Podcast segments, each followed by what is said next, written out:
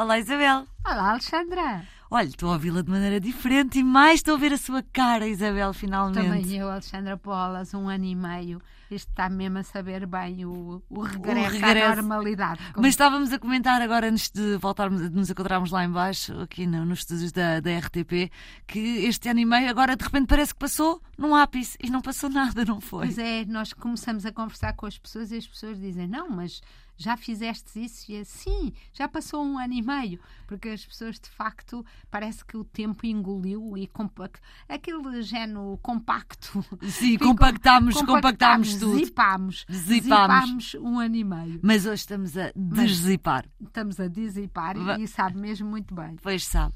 Isabel, vamos lá então ao número. Um, este número está hiper desatualizado, começamos já por dizer isso, porque vamos falar de burnouts. Uh, o último estudo.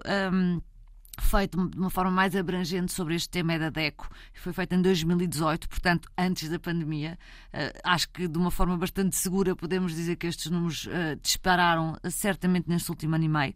Mas este estudo de 2018 um, participaram 1.146 trabalhadores e destes um terço dos trabalhadores diziam sofrer de, de burnout. Há outros números, um, por exemplo, 11% dos casos diz que se sente cansado todos os dias. E já passaram alguns dias desde a entrevista da Marisa Matias, mas nós queremos voltar a este assunto. Um, eu, eu achei muito bem feita a entrevista dentro, pelos vistos, de um novo que o Observador vai ter, um, chamado Labirinto, sobre a saúde mental, e a Marisa Matias falou exatamente sobre como foi, como sofreu de burnout, e numa entrevista à Sara Antunes de Oliveira.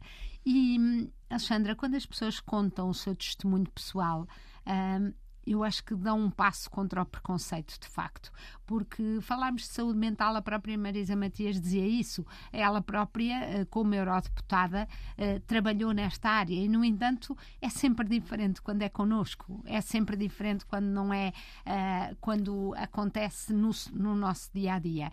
E o burnout é uma coisa que só chegou à classificação de, de, de doenças de saúde mental, de doença mental, em 2019, embora o conceito tenha sido uh, criado, ou o, nome tenha sido dado já em 1960. E o que é que é isto? Isto era o que nós antigamente chamávamos, no meu tempo, esgotamento. Havia sempre uma colega que tinha tido um esgotamento uh, e nós atribuímos isso ao excesso de trabalho. Mas, como a Marisa Matias fala naquela entrevista, não é o excesso de trabalho só, é o excesso de trabalho, eh, em muitos casos, porque a pessoa sente que não está a ser. Eh, que, que, o seu trabalho não está a ser visto, uh, a pessoa não está a ser reconhecida, mas não só. Uh, no caso da Marisa Matias, eu acho que isso é importante, é o facto do trabalho engolir a vida pessoal. Ou seja, ela diz, por exemplo, que quando o terapeuta lhe perguntou, porque ela depois fez medicação e fez psicoterapia ao mesmo tempo, quando o terapeuta lhe perguntou quais eram os hobbies dela, como é que ela gastava a sua vida pessoal, ela percebeu que não tinha vida pessoal.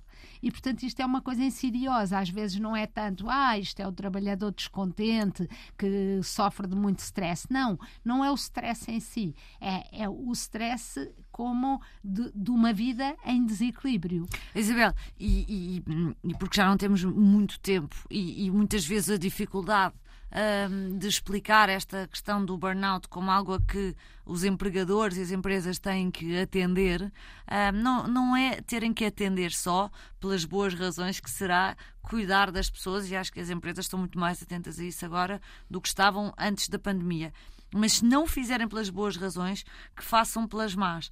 Porque outra coisa que se tem vindo a estudar e têm saído números muito recentes sobre isso é que há um risco enorme de termos os líderes das empresas, quer os de topo, quer os mid-level leaders, a quererem ir embora dos seus trabalhos uh, exatamente na sequência de burnout e de por estarem a sentir completamente esgotados.